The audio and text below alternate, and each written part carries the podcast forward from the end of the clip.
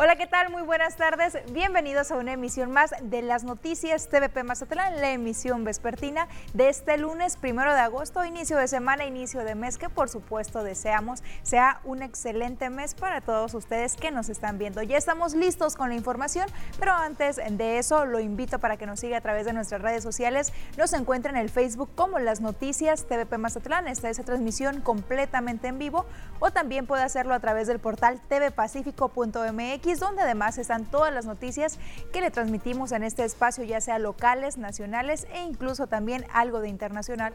Pero vamos directamente con un avance de lo que vamos a tener este día.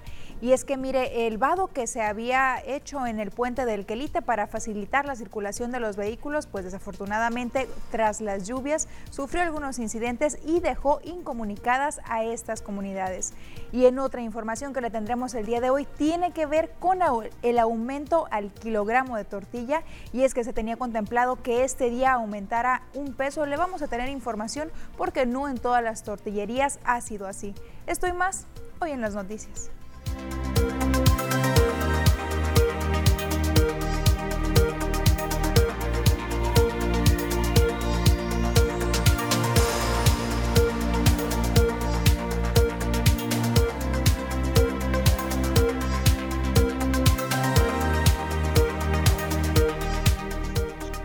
Nos adentramos directamente con la información de este lunes y es que, como ya le decía, al colapsar el vado que comunicaba la carretera libre Mazatlán hacia Culiacán en el tramo provisional donde se reconstruye el puente del Quelite, no hay paso por esta carretera internacional México 15. Las recientes lluvias provocaron que el agua siguiera su causa natural y se apoderara del, se del vado que ha dejado prácticamente incomunicados por la carretera libre al Quelite y demás asentamientos rurales en sus alrededores. Se informó que esta situación ya se esperaba, pues los trabajos realizados en esta zona para tratar de contener el flujo natural de las aguas fueron insuficientes para la fuerza con la que recorren debido a las precipitaciones pluviales. Ahora, para poder acceder a estas comunidades, solo queda una vía de comunicación que es a través de la autopista de cuota Mazatlán-Culiacán a la altura de la sindicatura de Mármol que es por donde tendrían que tomar la desviación para poder acceder de norte a sur y viceversa. Por su parte, Jesús Heredia Lizárraga, director de evaluación y enlace rural, dio a conocer que precisamente ayer por la noche un tráiler se quedó atorado precisamente en este vado. Hace un llamado sobre todo a los conductores de unidades pesadas para que no transiten por ese sitio. Ayer nos abrieron un camino, pero al modo un trailero se nos metió y ahí está todavía desde anoche. Sí, se atoró y tiene tapado el camino que, que nos habían abierto. Ahorita ya están abriendo otro camino por ahí, eh, a un ladito de, de, donde estaba, el, el, provisional que estaba hecho. Y, pero hoy queda también ya el, paso. Son pasos provisionales. ¿eh? Mientras el río nos esté dejando, le vamos a estar buscando a ver por dónde nos deja pasar. No sé si ya quitaron el tráiler del camino que abrimos ayer pero estábamos abriendo otros el día de hoy. Yo ahorita ya salgo para allá también. El producto que tenemos en Mazatlán que más vendemos en zona rural, que es el quelite, eh, luego nos sigue la noria, tenemos que tener la fluidez que necesitamos. Pues así está la situación actualmente. Si bien se están abriendo estos pasos provisionales y usted va a transitar por esa zona, hay que hacerlo con muchísimo cuidado para evitar algún accidente. Y en otra información que tiene que ver también con las lluvias, es que durante este domingo, debido a las lluvias que se registraron en la madrugada, la salida del estero del Yugo se desembocó hacia el mar en una sección de Playa Cerritos. En el recorrido que se realizó este lunes por el lugar, se constató que bajó el nivel del agua en esa zona y que pese a la fuerza del desbordamiento, la biobarda se mantenía instalada en ese lugar. A sus alrededores también se observaba basura como botellas y plásticos, se percibían olores desagradables y peces muertos precisamente en ese desemboque. Y también la mañana de este domingo en la playa Sábalo 1, ubicada en la zona dorada de aquí del puerto de Mazatlán, dos personas sin vida fueron sacadas por las olas del mar. Fueron dos jóvenes, Efren N de 14 años de edad y Yair de 16 años de edad, los oxisos. Elementos municipales acudieron al lugar ante el reporte del hallazgo y resguardaron la zona en espera de los agentes investigadores de la Fiscalía del Estado para que realizaran las investigaciones correspondientes. De acuerdo a la versión de familiares de los fallecidos, el sábado por la noche se introdujeron al mar y se perdieron entre el intenso oleaje y las fuertes marejadas. El comandante del Escuadrón de Salvamento Acuático, Gustavo Espinosa Bastidas, mencionó que desde la tarde del sábado se registraron corrientes que dificultaron la salida de bañistas, por lo que de manera reiterada se les ha estado haciendo la recomendación a los bañistas para que no se introduzcan al mar en esa zona. Y ante esta y otras situaciones similares que se han registrado, el Escuadrón de Salvamento Acuático del puerto de Mazatlán tomó algunas medidas al respecto e instalará a cuatro elementos salvavidas en turno nocturno para inspeccionar y vigilar las playas de Mazatlán, de acuerdo a lo dicho por el secretario de Seguridad Pública, Simón Malpica Hernández. Dijo que se toman decisiones con el fin de evitar hechos trágicos como el ocurrido este domingo, en donde dos jóvenes perdieron la vida por ahogamiento. Aprovechó para reiterar el llamado a los turistas y locales para que respeten los banderines y horarios para ingresar al mar. Informó que ya se ha girado la instrucción al comandante del escuadrón, Gustavo Espinosa Bastidas, que se retire a las personas del mar pasadas las 7 de la noche.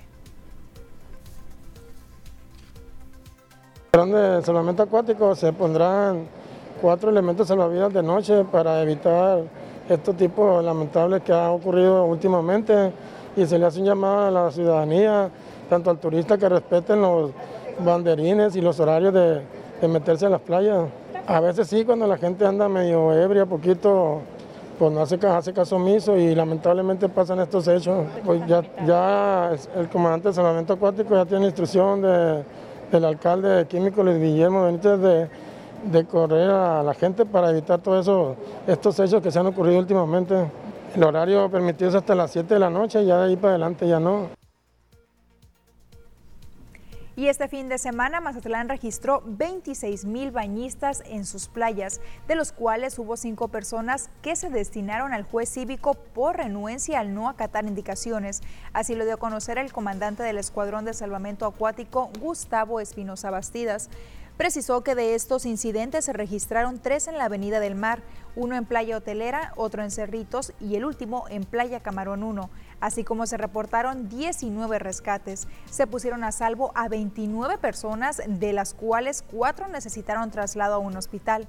El funcionario municipal recordó que por instrucciones de Capitanía de Puerto se mantiene cerrada la navegación para embarcaciones pequeñas y prestadores de servicios turísticos marinos, además de que se restringió el acceso en la Avenida del Mar a la altura de la Avenida Insurgentes hasta Playa El Camarón y Cerritos. Espinosa Bastidas mencionó que estas restricciones son debido a las condiciones climatológicas que se han presentado, por lo que hace el llamado a los bañistas a acercarse y sobre todo acatar las instrucciones de salvavidas con el fin de evitar cualquier percance. Tuvimos 19 rescates y 29 personas rescatadas fueron, cuatro fueron las que meditaron nomás traslados. Claro que sí, ha habido bastante personas el cual no acatan la indicación del salvavidas. De hecho, este fin de semana se, pusieron a disposición del juez cívico cinco personas, el cual estaban en estado de ebriedad, estaban en ropa inadecuada, se les daban indicaciones y estaban residentes. Tenemos eh, lo que es el mal tiempo, sí, tenemos elevado lo que es el oleaje, asimismo pues hay mucha marejada, entonces eh, Capitanía de Puerto hasta el momento tiene cerrado lo que es a navegación. Ah, eh, hay unos puntos en el cual sí no se permite lo que es los lobos, lo que es del lado de Avenida del Mar, de la Insurgentes, lo que es Playa del Camarón. Y con esta información nos vamos a anuncios comerciales. Volvemos enseguida.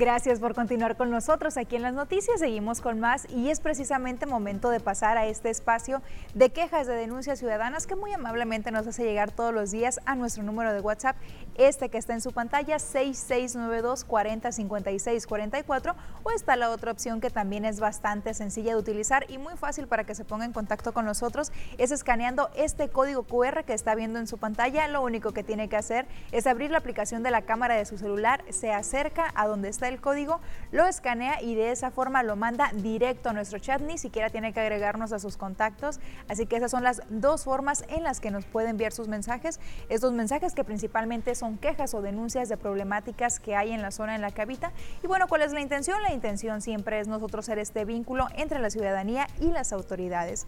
Y vamos a darle lectura a las que ya tenemos el día de hoy. Nos dicen hola, buena tarde, para reportar que en el andador Río Sinaloa, en la ribera, no sirven las lámparas. Tenemos tres meses, ya se reportó, pero no han venido a checar. Y bueno, es esta problemática. Nos vamos a encargar nosotros de hacerle llegar a las autoridades correspondientes esta problemática de la falta de luminarias, las luminarias que no sirven en gran parte de Mazatlán, que es un problema que las autoridades en muchas ocasiones culpan a la delincuencia, culpan al vandalismo, que se roban estos cables. Pues su tarea es reparar estas situaciones. ¿Para qué? Para que los ciudadanos pues vivan tranquilos y con mayor seguridad, porque muchas veces es el principal temor de las personas el hecho de que se presenten actos delictivos por la falta de alumbrado público. También nos dicen buenas tardes para las autoridades correspondientes. Hago mención que hay una fuga de agua aquí por la Gabriel Leiva, cerca de la cervecería.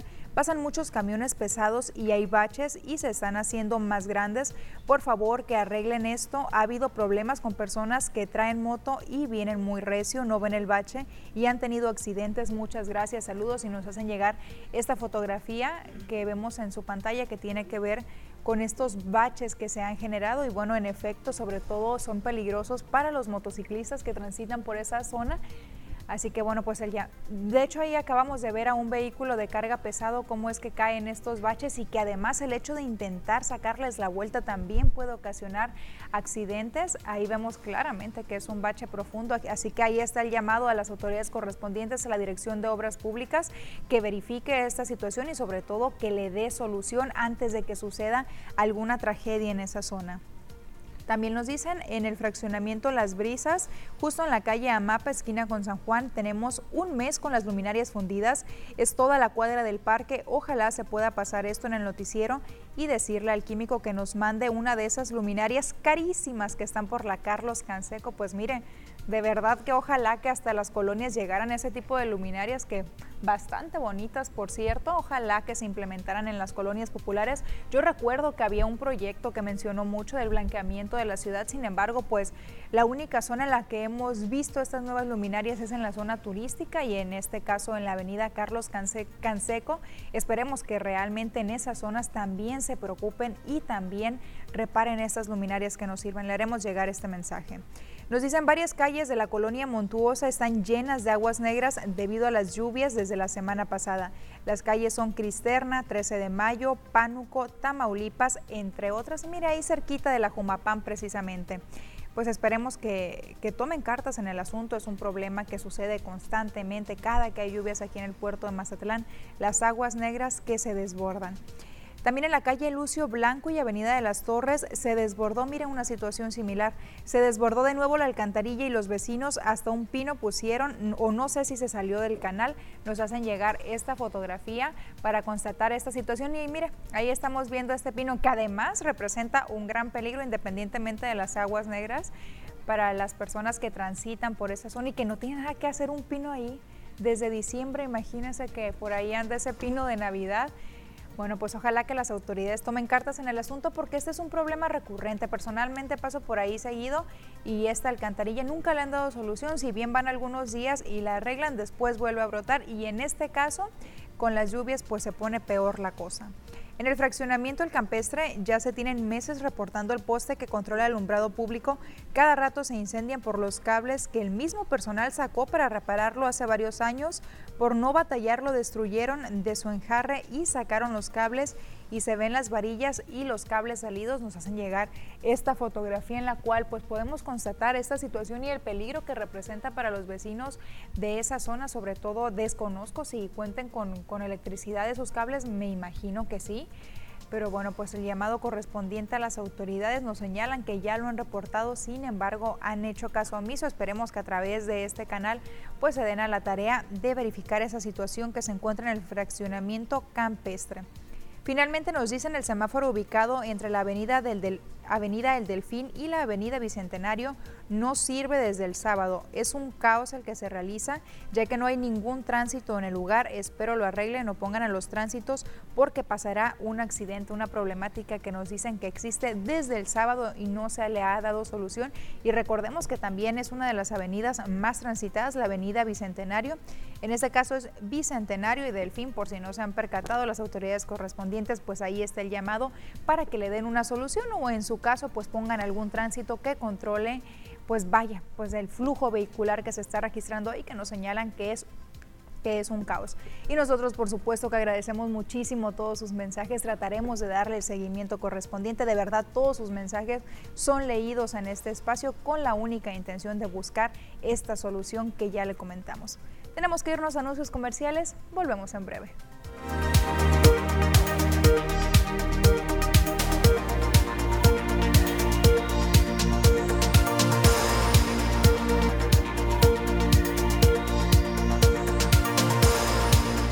Estamos de regreso y es para conocer las noticias más relevantes de nuestro país.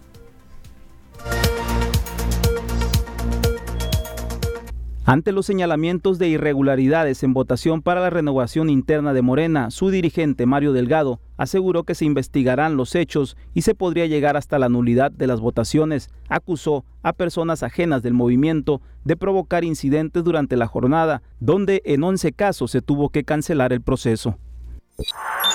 Julio desplazó a junio como el segundo mes más violento del año por debajo de mayo, que se mantiene en primer lugar al cerrar con 2.331 víctimas de homicidio doloso en el país, un promedio de 75 muertes diarias, según las cifras preliminares del conteo diario del gobierno federal. En el mes anterior se incrementaron 2% los asesinatos con respecto a junio, en el que se contabilizaron 2.289 víctimas. Guanajuato volvió a encabezar la lista mensual con más muertes intencionales, con un total de 295, lo que representa casi 10 asesinatos al día en esa entidad.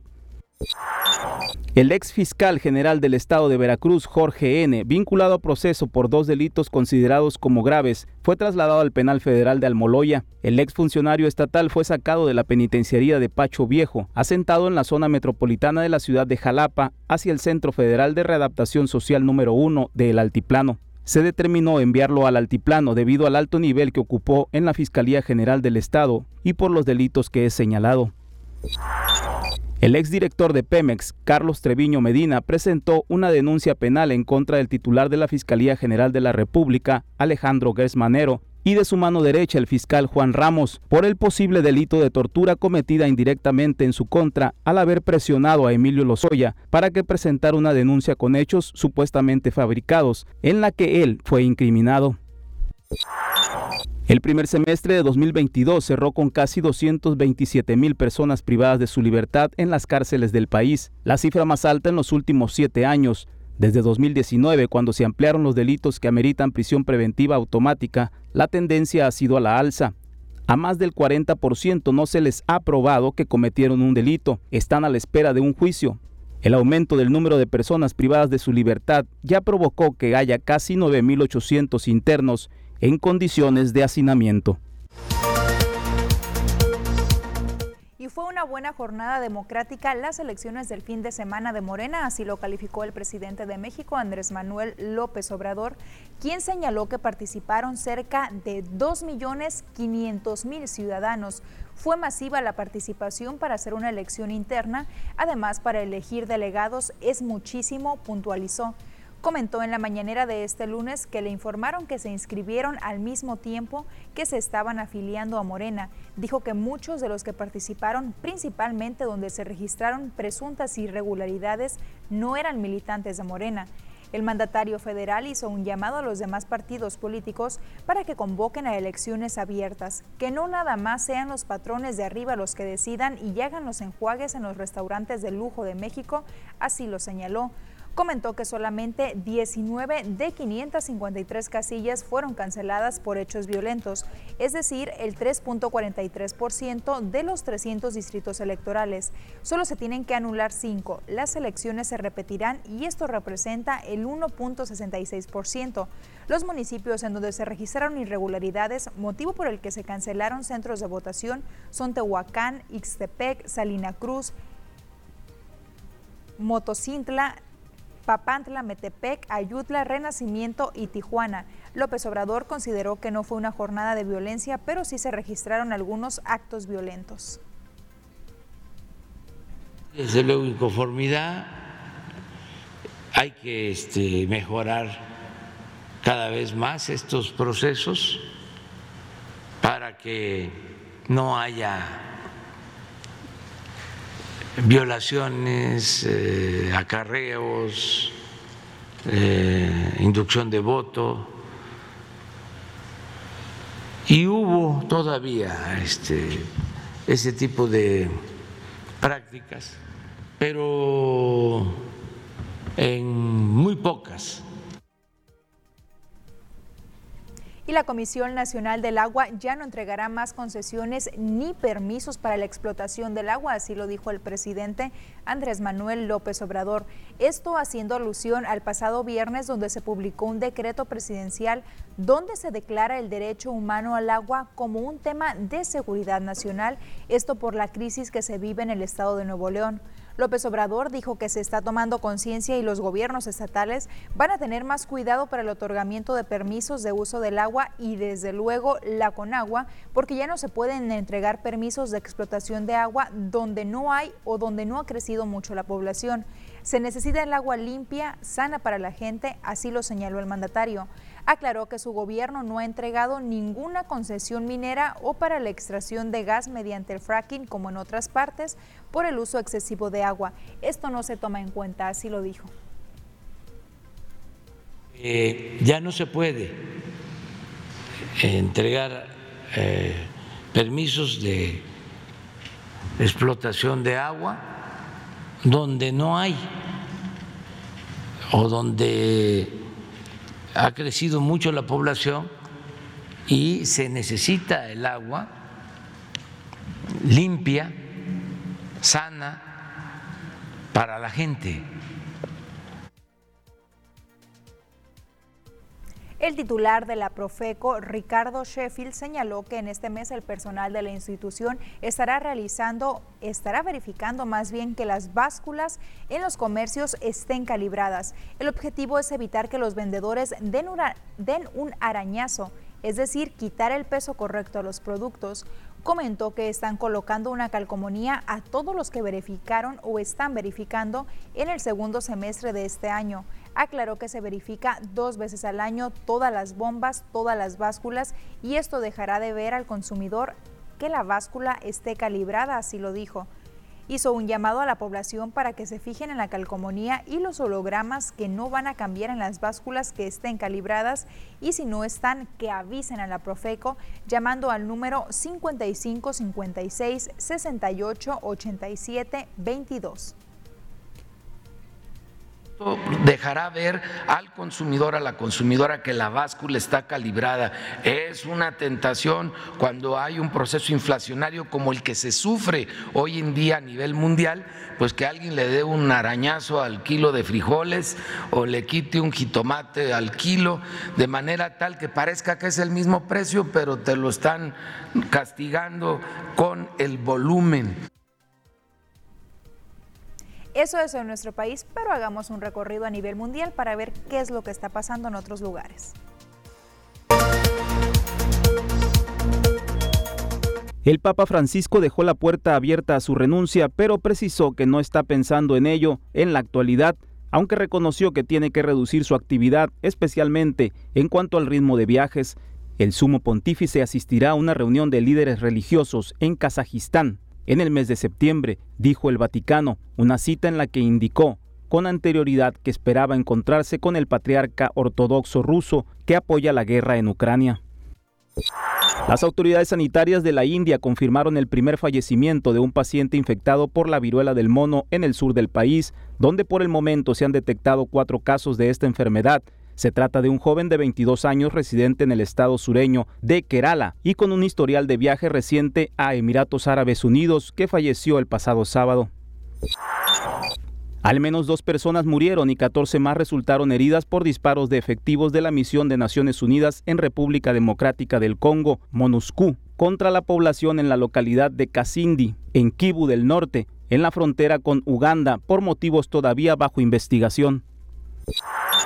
Cuatro aviones de la Fuerza Aérea China ingresaron a la zona de identificación de defensa aérea de Taiwán, informó el Ministerio de Defensa del país. Ante esto, el ministerio indicó que su Fuerza Aérea enviará fuerzas de patrulla aérea para responder, transmitir la expulsión y monitorear los misiles antiaéreos.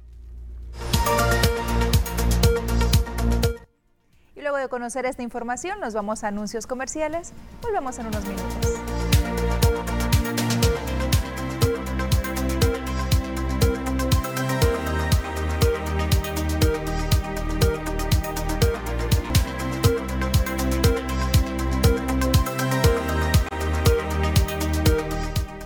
Desde hace algunas semanas le informábamos de este nuevo aumento que se da al precio del kilogramo de las tortillas, este nuevo golpe que se da a la economía de los mazatlecos. Se informó que se iba a subir un peso este primero de agosto, sin embargo, aún hay algunos establecimientos que se mantienen en 24 pesos. Pese a que a partir de esta semana entraba oficialmente el aumento de un peso al kilo de tortilla en el sur de Sinaloa, hay lugares en Mazatlán donde mantienen a 24 pesos el kilo.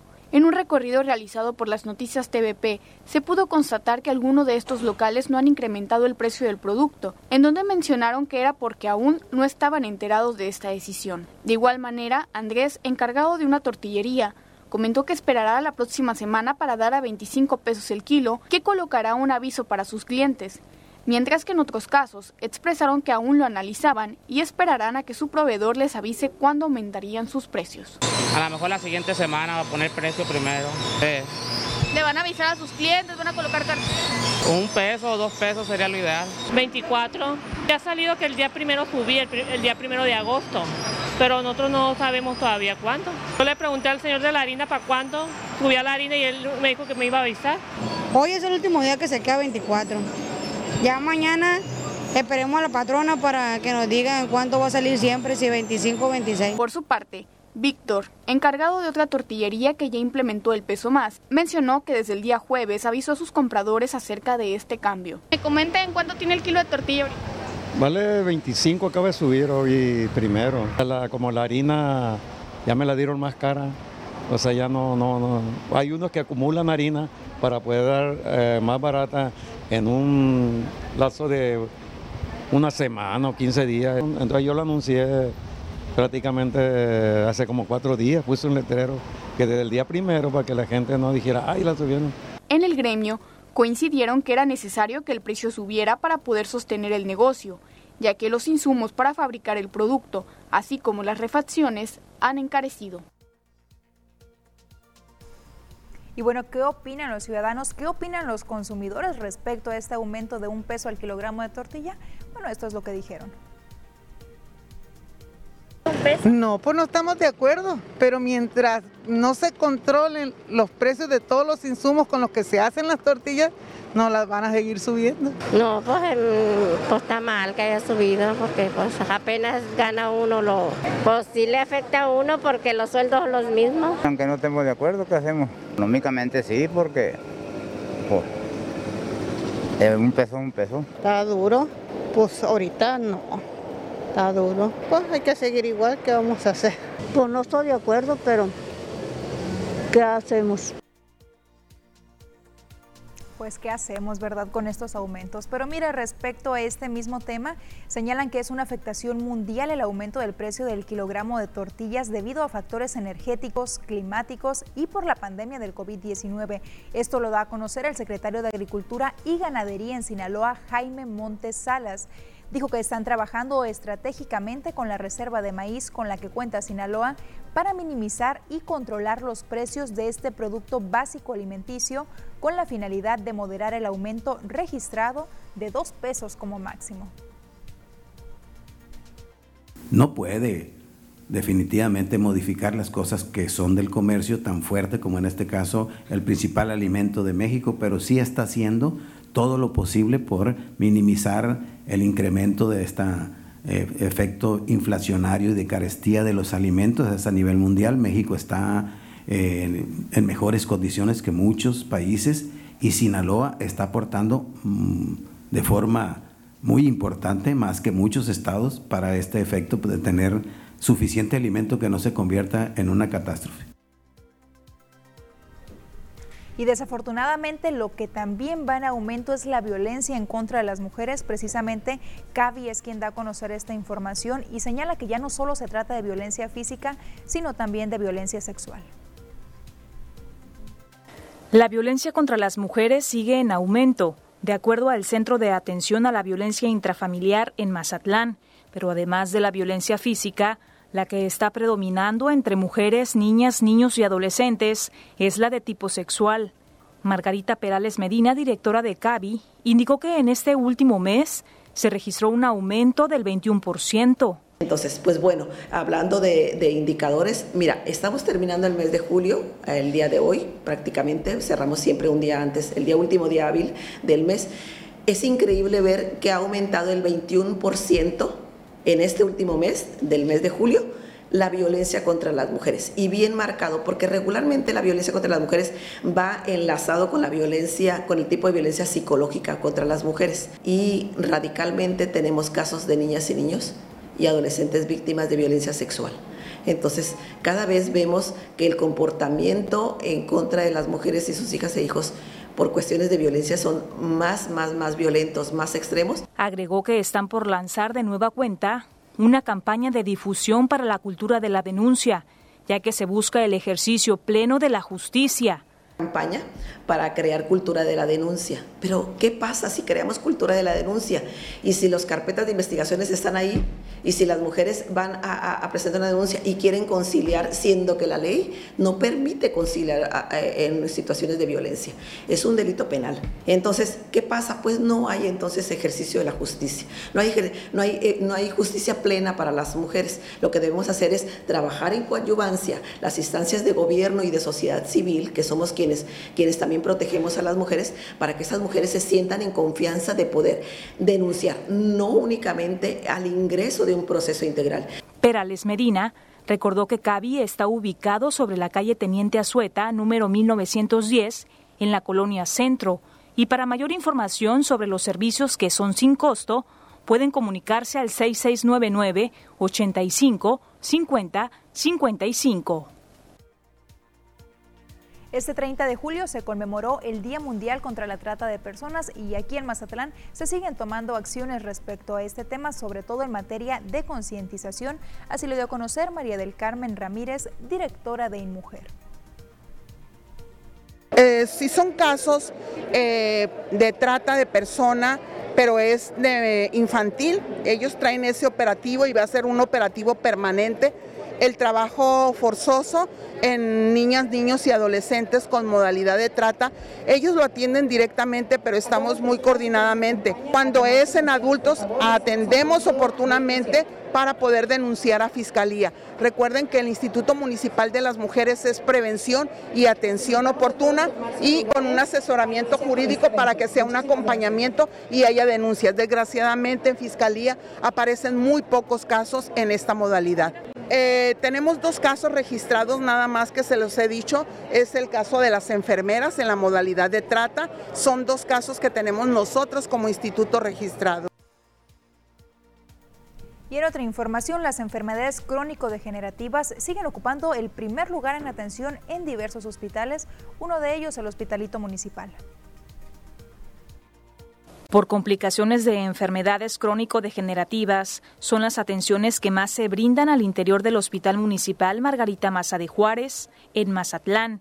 De acuerdo al director del nosocomio, Andy Samuel Ramos Aragón, detalló que también atienden infecciones respiratorias y enfermedades gastrointestinales. El tipo de consulta es la habitual, eh, infecciones respiratorias altas, no todas COVID, este, algunas diarreas, pero el grueso de la gente viene porque tiene hipertensión, tiene diabetes y tiene muchas complicaciones y enfermedades crónico-degenerativas, dolores, dolores de columna, o sea, padecimientos habituales. Dijo que por síntomas de las altas temperaturas, las atenciones son bajas, ya que la población sabe cómo cuidarse. Eh, creo que ya mucha gente es consciente de cómo cuidarse, aún así, sí llega a lo mejor un, un caso cada 15 días, pero no un golpe de calor extremo como tal, sino gente que solamente sufre un desmayo y por precaución eh, acude al hospital. Ya aquí pues se hidrata y todo y se controla y no pasa a mayores, ¿no? Las recomendaciones son tratar de evitar exponerse a la intemperie en horas cuando el calor es más fuerte, estar bien hidratado, tomar de manera libre agua natural de entre 8 a 10 vasos, ya que se consumen con mayor frecuencia jugos, refrescos y otras bebidas azucaradas. El Centro Regulador de Urgencias Médicas del Estado de Sinaloa amplió los servicios prehospitalarios para dar seguimiento a las emergencias médicas. El director de Prevención y Promoción de la Salud, Gerardo Kenny Insunza Leiva, señaló que si bien esta dependencia inició para atender las emergencias derivadas a la enfermedad del COVID, la eficiencia del servicio ofrecido por este centro ha llevado a ampliarlo a otras urgencias que se presentan en la población, mejorando la calidad de atención médica dirigida a las y los sinaloenses. En la semana se atienden entre 100 a 200 servicios brindando asesoría telefónica para acortar los tiempos de las urgencias médicas y para atender a pacientes que necesiten aislamiento por alguna enfermedad. En caso de que alguna persona llegara a necesitar de los servicios que brinda esta institución, pueden llamar al teléfono. Si tiene donde anotar, hágalo porque es importante conocer este tipo de servicios que, bueno, buscan dar seguimiento a las emergencias que de repente no sabemos ni qué hacer. El número es 6677 130063. Serán atendidos por personal capacitado del sector salud sin costo alguno. Brindamos lo que es la asesoría en varias enfermedades, principalmente en las infectocontagiosas. Coordinamos lo que son los traslados secundarios de hospital a hospital y estamos con médicos capacitados en todos los temas de salud para brindar una buena atención y asesoría en todos los temas. Con esto nos vamos a anuncios comerciales. Volvemos en unos minutos con la información de los deportes.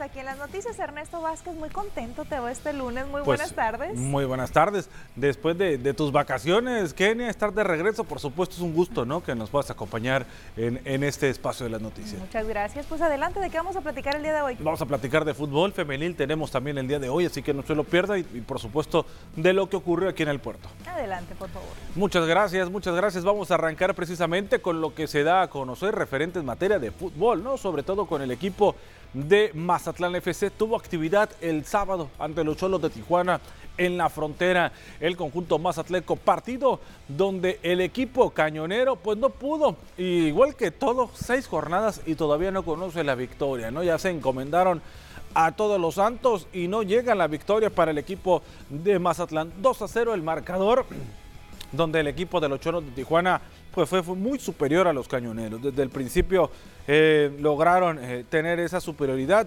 Los goles cayeron por parte de Vargas, un autogol, y Guzmán eh, por parte del equipo de los Cholos de Tijuana fueron los encargados de sentenciar el marcador. Mazatlán se mantiene como penúltimo lugar de la tabla general, mientras que el equipo de los Cholos de Tijuana son cuarto. Los Cholos ya son cuarto. El conjunto cañonero el viernes estará enfrentándose al equipo de las Chivas. Desde el Kraken va a ser ese enfrentamiento. Vámonos ahora con información de cómo quedó el resto de la jornada, ¿no? Y se lo presentamos cómo quedó la jornada del fútbol mexicano, sobre todo con el partido con los cuales iniciaba Juárez 1-1 contra el equipo de Toluca, el marcador final. Después Cruz Azul venció por la mínima al Necaxa 1 por 0. Tigres le ganó a Querétaro dos goles a uno, partido celebrado en la casa de los universitarios Chivas y Pachuca 0 por 0. La Chivas, otro de los equipos que no logran caminar, los Reyes del empate, Puebla y Atlético San Luis 0 a 0 terminaron, Puebla contra los Potosinos, Cholos de Tijuana, la victoria ante Mazatlán FC 2 a 0. Los Pumas otra vez vuelven a empatar con Dani Alves jugando 90 minutos ante el equipo de Monterrey el día de ayer. Santos le ganó a los rojinegros. ¿Qué le pasa al bicampeón del fútbol mexicano? Eh? No ha aparecido en este torneo, todavía no llega el equipo del Atlas y la victoria de León ante el equipo de las Águilas del América 3 por 2. Por cierto, Chivas, América, Atlas y Mazatlán, así corresponde junto con Querétaro en ese orden hacia abajo en las últimas posiciones de lo que corresponde a la tabla general del fútbol mexicano. O sea, Chivas tiene cinco unidades, América tiene cuatro, el equipo del Atlas tiene cuatro, Mazatlán tiene tres y Querétaro tiene dos. Vámonos con más información de lo que ocurrió el día viernes del América, pero en la Liga MX femenil, porque el conjunto de Mazatlán femenil recibía al conjunto de Cuapa, a las Águilas femenil, partido que terminó con victoria, duelo que tuvimos aquí a través de esta señal de TVP, ¿no? En Deportes TVP en el Facebook y también a través de la televisión y gracias a la gente que nos pudo acompañar. Doblete de Alison González, ¿no? Terminó con doblete Alison González al gol. Al minuto 10 marcaba el 1 por 0. Más tarde volvió a aparecer solita ni su alma al 31 para aparcar el 2 a 0. Alison González y de manera tranquila lo ganaba en el primer tiempo el equipo de las Águilas del la América. Ya en la segunda parte, minuto 50, el 3 a 0 cayó por Dorian Hernández.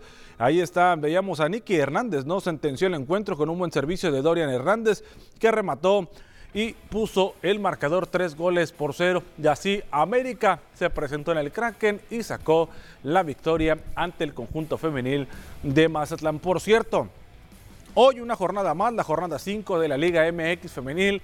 También por la señal de TVP, no se lo puede perder hoy a las 8 de la noche por Facebook en Deportes TVP y a las 9 a través de este canal, ¿no? En el 10.1 se estará transmitiendo el partido de la jornada número 5, Mazatlán recibiendo a las camoteras del Puebla, la Liga MX femenil a través de Deportes TVP.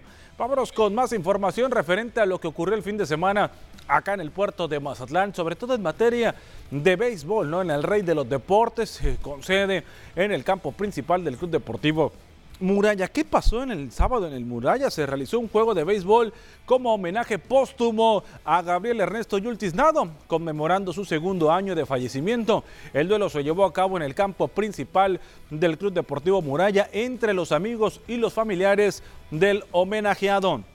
Durante el evento estuvieron presentes las familiares del Yul, quienes lo recordaron por su carisma y su gran facilidad de conseguir amigos, disfrutando del deporte que más le apasionaba como es el béisbol. Durante el encuentro el marcador final terminó 10 carreras a 1 con triunfo para los amigos del Yul ante familiares del Yul, destacando con el bat Crescencio Tostado, quien produjo tres carreras y Sebastián Tirado, quien se fue de 5-3 y además también trajo para la causa. Se subió a la loma de los ¿no? En este caso, Sebastián Tirado, al finalizar el partido se realizó un convivio entre lo recordaron cómo fue en vida Gabriel Ernesto Yul Tiznado, partido celebrado este fin de semana allá en el Muralla. Escuchamos a Gabriel Tiznado, hijo del homenajeado.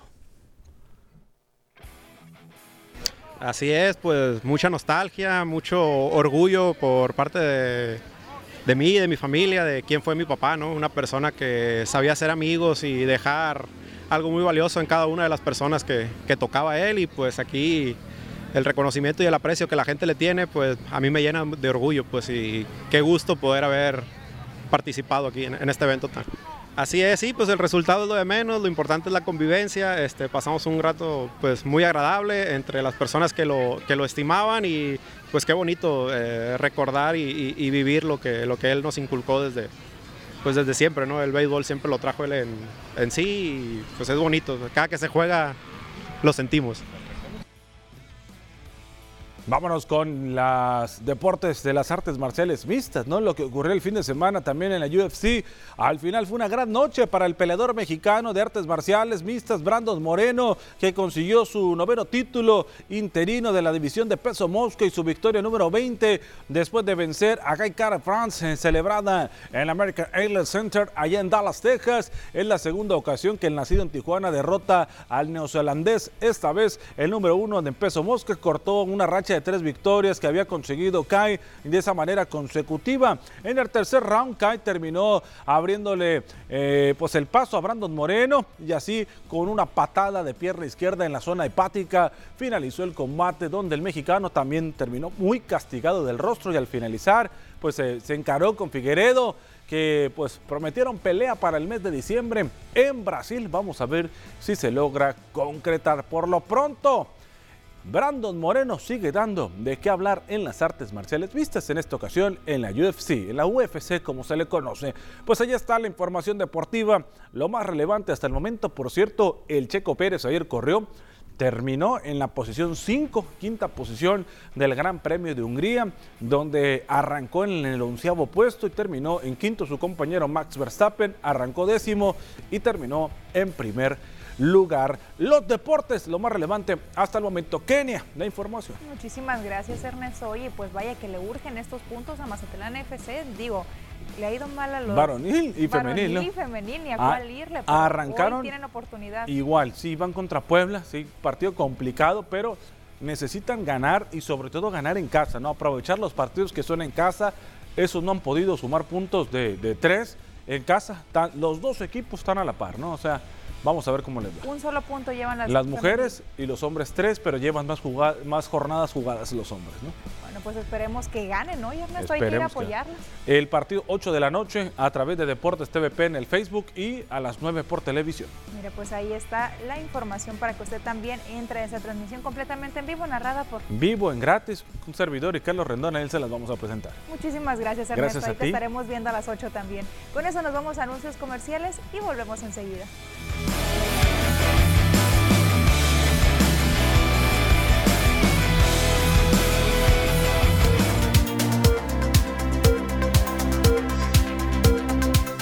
En este inicio de semana, también inicio de mes, bueno, es importante conocer cómo es que se estarán comportando las temperaturas. Para eso ya le tenemos todo el reporte del clima.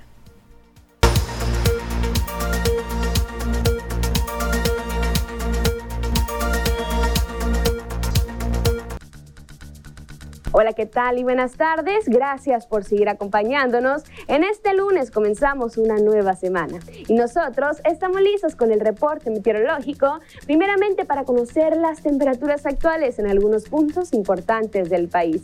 Y comenzamos como siempre en la frontera en Tijuana. El día de hoy tenemos una condición de cielo nublada con 26 grados. En La Paz se mantiene más caluroso con 34 grados, Guadalajara con 25, Acapulco con 31 y Ciudad de México se mantiene tiene el día de hoy mayormente nublado y agradable con 23 grados.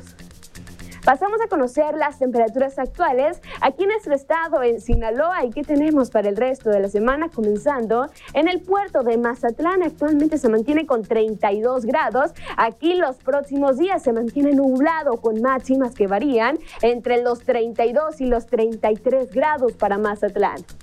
Y en el sector de Culiacán en esta tarde se mantiene caluroso con 35 grados y ojo, tenemos precipitaciones para miércoles y jueves, las máximas calurosas que llegan hasta los 37 grados para el día de mañana en Culiacán. En el sector de Guamúchil actualmente se mantiene con 36 grados. Igual tenemos una semana que se mantiene nublada, las máximas que varían entre los 34 y los 37 grados centígrados para Guamúchil. Más al norte del estado de Sinaloa, en Guasave, actualmente se mantiene con 35 grados y mañana martes tenemos una máxima que llega hasta los 36 grados con cielo nublado para los próximos días. Para finalizar en el sector de los mochis, el día de mañana martes se prevén lluvias al igual que el día miércoles y viernes, las máximas que llegan hasta los 36 grados centígrados en el sector de los mochis. Respecto a la fase lunar, mantenemos aún en luna nueva, la salida de la luna a las 10 horas con un minuto, la puesta de la luna a las 22 horas con 39 minutos, la salida del sol a las 6 de la mañana con 37 minutos y para finalizar la puesta del sol a las 19 horas con 54 minutos. Hasta aquí el reporte meteorológico. Espero que tengan una excelente tarde.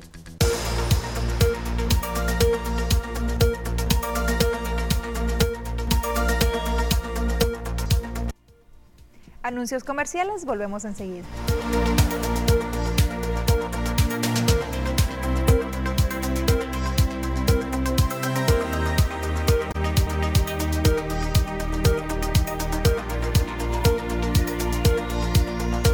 Este 30 de julio se llevó a cabo la elección de consejeros del partido Movimiento Regeneración Nacional donde por medio de una votación interna en todo el país serán 3.000 consejeros los que se elijan. Este es el paso previo para que el Congreso Nacional de Morena elija las dirigencias estatales.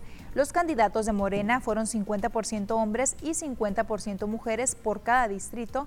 Resultaron electos cinco consejeros y cinco consejeras. El sábado desde las 8.30 de la mañana fue instalado el módulo de votación en Mazatlán correspondiente al Distrito 01 en la colonia Urias, donde la votación rebasó a la organización registrando aglomeraciones y caos vial y en donde se tuvieron que intervenir hasta elementos de tránsito municipal para controlar esta situación.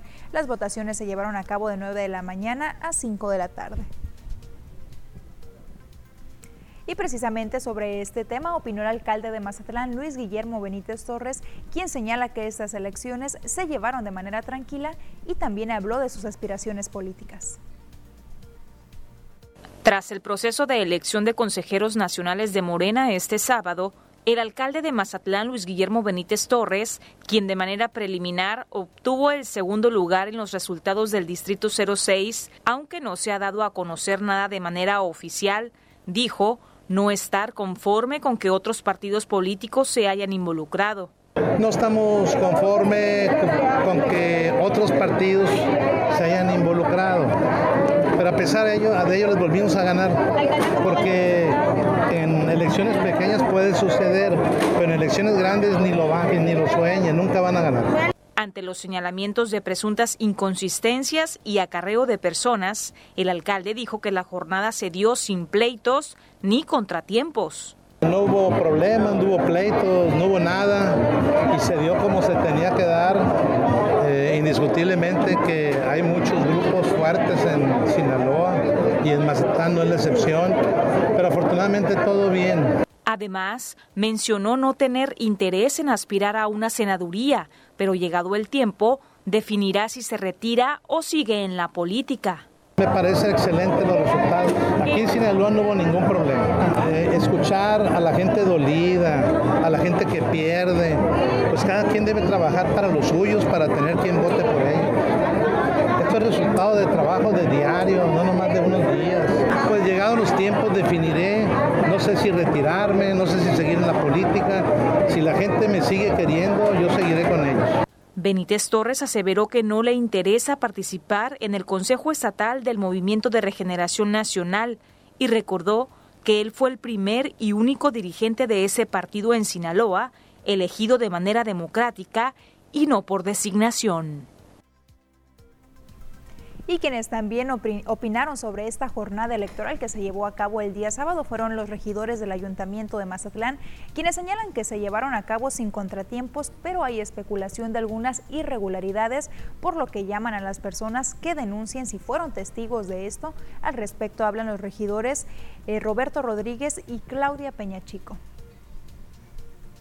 Yo vi un proceso normal, no vi ningún tipo de acarreo. Por lo que a mí me consta, yo no vi ninguna irregularidad de las que me comentas. Si hay algún ciudadano, militante, que lo hizo, si es conveniente, que lo haga saber y que haga la denuncia, ¿verdad? Eh, efectivamente, se especula que hubo mucho acarreo, se especula que hubo pago de por el voto, se especula que hubo eh, compromisos eh, de gestiones o entrega de despensas. No me consta nada de eso. Yo te puedo hablar por mí. Eh, los 490 personas que me apoyaron fue totalmente orgánico. Son 10 consejeros por distrito federal. Tenían que quedar 5 mujeres y 5 hombres.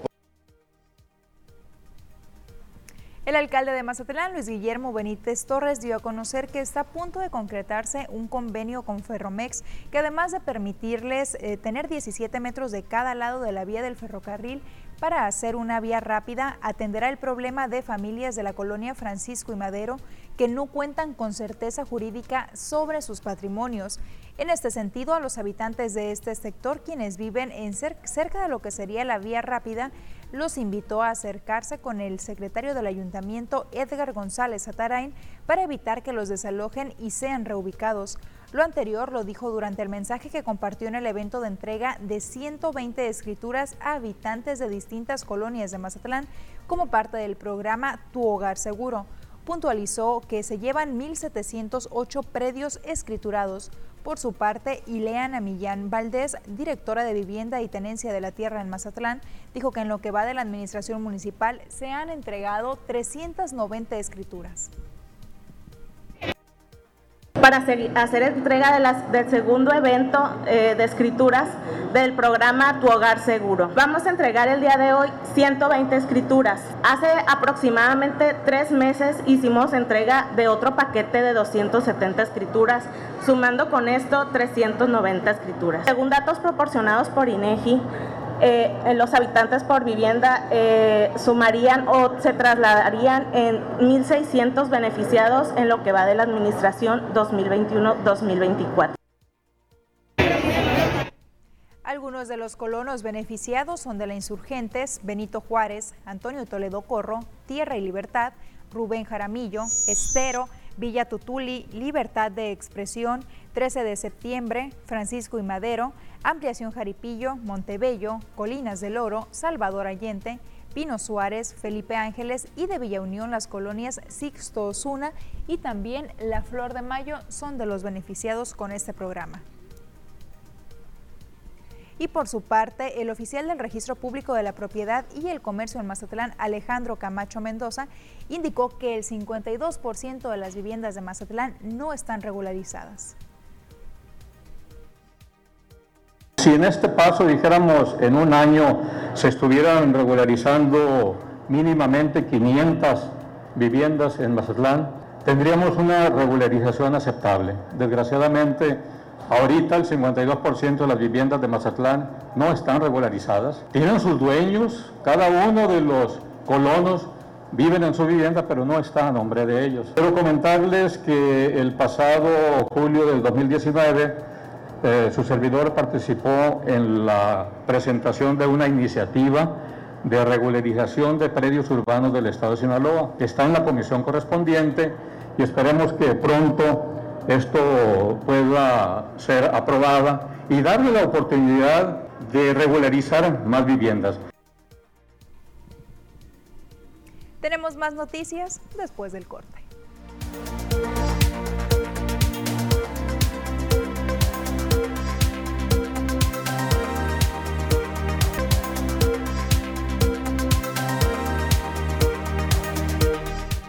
El asilo de ancianos La Inmaculada constantemente presenta deficiencias o más bien presenta necesidad de diferentes recursos, sobre todo a raíz de la pandemia de COVID-19 que orilló a algunas empresas pues allá no realizar los donativos que solía hacer y bueno, sobre eso hoy lanzaron una campaña en la cual todos los mazatelecos nos podemos sumar.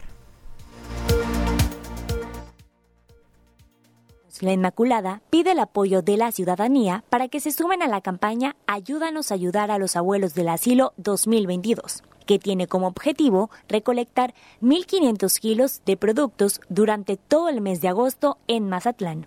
Laura Amor Flores Gutiérrez, administradora del asilo de ancianos La Inmaculada, enfatizó que debido a la pandemia por COVID-19 disminuyó el número de donaciones, por lo que invitó a la población a que done algunos artículos como productos de limpieza, papel higiénico, cubrebocas, pañales para adultos, materiales de curación, despensa, toallitas húmedas para adultos, entre otros. Agregó que algunas empresas, instituciones y asociaciones serán centros de acopio de esta campaña, como Plaza Calla, Venados, Grupo Alerta, entre otros. La de media, este, los artículos pues son artículos de limpieza, artículos para curación, eh, vitaminas, algunos alimentos, ¿sí?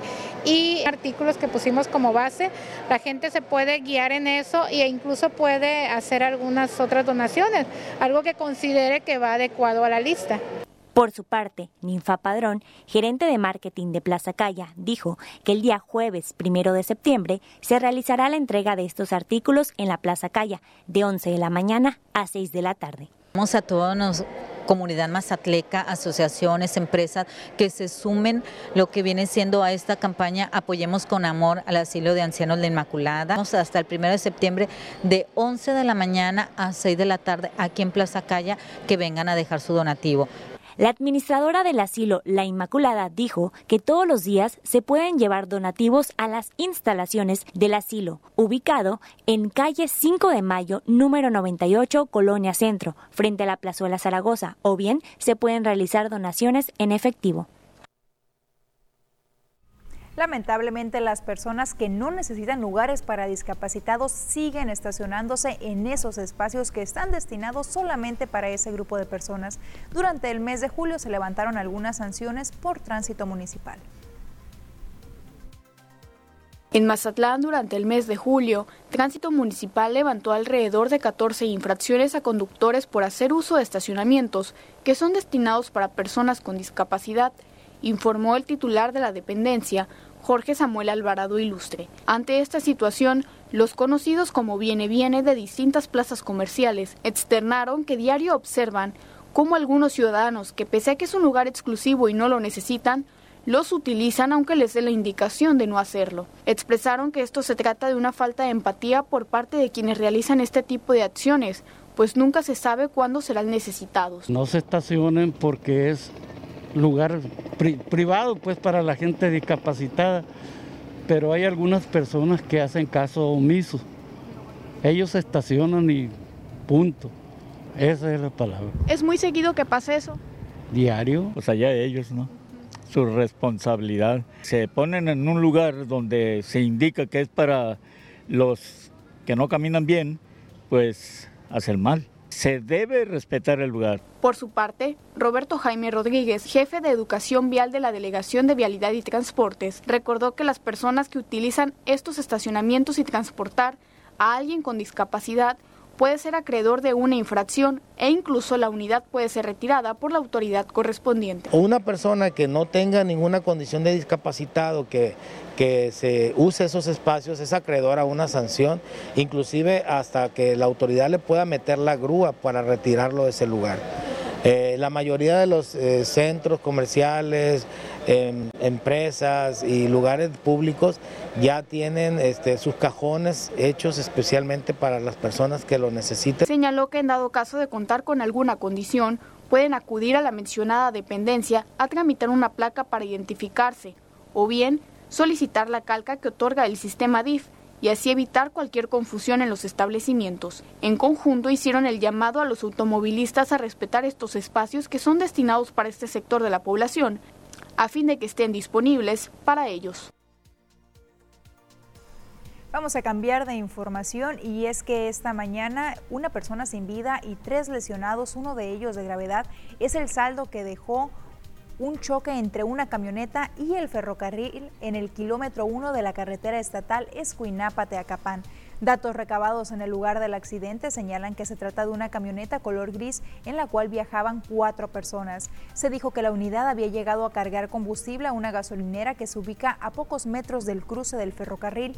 Cuando arrancó, intentó ganarle el paso al ferrocarril. Al no lograrlo, este terminó impactándolo en la puerta del copiloto y arrojando la unidad más de 100 metros hasta quedar entre la maleza. Debido al impacto, uno de los tripulantes salió disparado de la unidad, mientras que el copiloto terminó sin vida prensado al interior de la unidad. Al sitio acudieron elementos y paramédicos de Cruz Roja, Protección Civil y bomberos voluntarios, quienes auxiliaron a los lesionados y los trasladaron a bordo de dos ambulancias a recibir atención médica al Hospital General. Y también la mañana de este lunes se registró un aparatoso accidente en el puente del río Presidio en la sindicatura de Villa Unión, donde el conductor de un suru gris perdió el control del volante y se estrelló contra un árbol que se encontraba en medio del camellón de la carretera. Se presume que el conductor circulaba a exceso de velocidad con dirección de Mazatlán a Villa Unión, lo que provocó que el vehículo se estrellara y quedara destrozado. El conductor presentó golpes fuertes por lo que fue trasladado por elementos de bomberos veteranos de Villa Unión a la clínica rural del Instituto Mexicano del Seguro Social en la misma sindicatura para que recibiera atención médica. Y con esta información nos vamos a anuncios comerciales. Volvemos enseguida.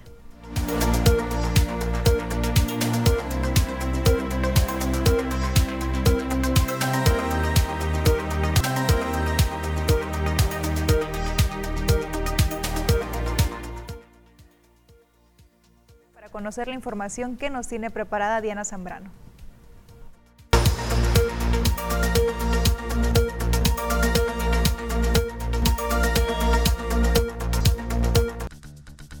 Hola, ¿qué tal? Y buenas tardes. Gracias por seguir acompañándonos. El día de hoy les tengo un dato curioso. ¿Sabían ustedes que en Islandia hay más ovejas que personas?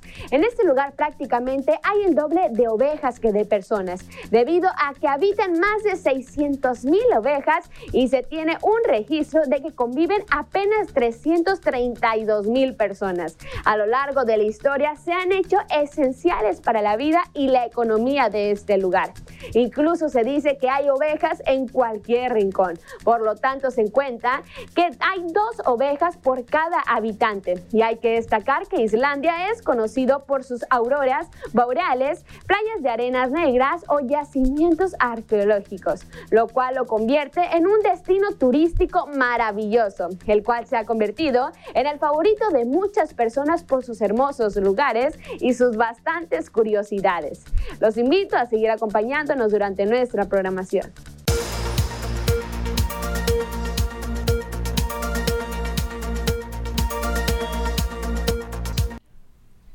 Con esto llegamos al final de las noticias. Le agradezco muchísimo que nos haya acompañado en esta emisión. Lo invitamos para que continúe con la programación de TVP y mañana tenemos una cita aquí a la 1.30.